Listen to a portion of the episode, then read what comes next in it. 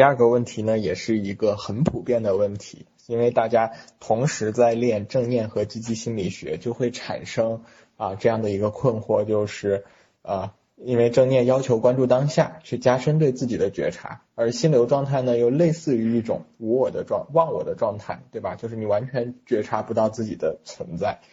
同时呢，这两种状态在某些程度上，比如说那种高度的专注、有秩序的感觉。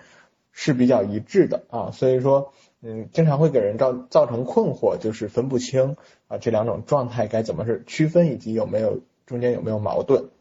所以说，几乎每一期都有人问类似的问题，甚至我印象中有一期有人在呃积极心理学的答疑跟正念进阶的答疑问了同一个问题，就是他想看我的解释跟思思老师的解释是不是一致的啊。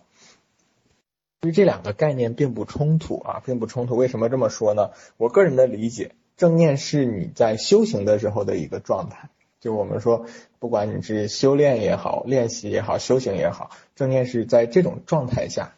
那么心流呢？它是一个任务状态，呃，就是说你带着自己的目标去处理一些事情的时候，这个时候更有可能出现心流的状态。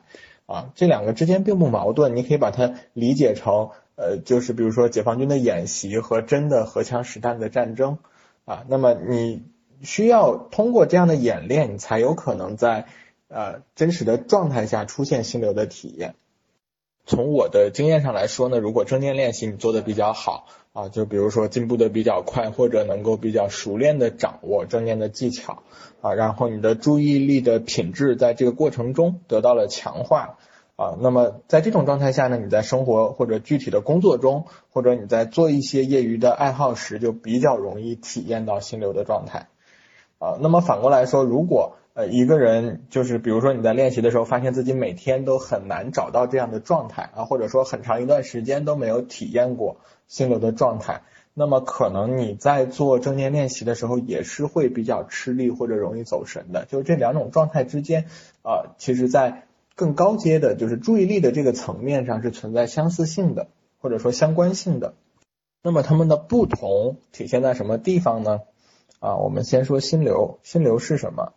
呃，就是心理学家他其实提出这个概念的时候，就是就把它翻译成心流，其实是在用流水来类比我们心里的这种就是奔流不息的，对吧？连绵不断的这样一种状态。啊，那么流水是什么样的，或者说什么样的流流水是最最有这种奔腾的感觉的呢？大家日常生活中能够体验到的，就是像瀑布一样，对吧？它有落差的这样的流水，哗哗哗哗哗，显得声势非常浩大。啊，当你站在瀑布面前去感受那种水流的时候，你的感觉是特别舒爽的，对吧？啊，心流其实和这种感觉是非常接近的。啊，我们之前在。陪伴者分享里面也也也提到过，就是当你处在心流状态的时候，你是感受不到心流的。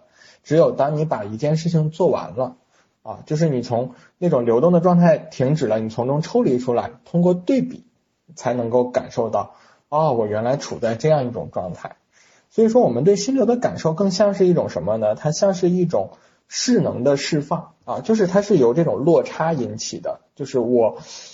在这个状态中和不在这个状态中，我能够感受到这种心理上的感觉的落差啊。那么这种落差越大，我可能体验到的那种舒服的感觉啊，这种心理上愉悦的体验会更强烈。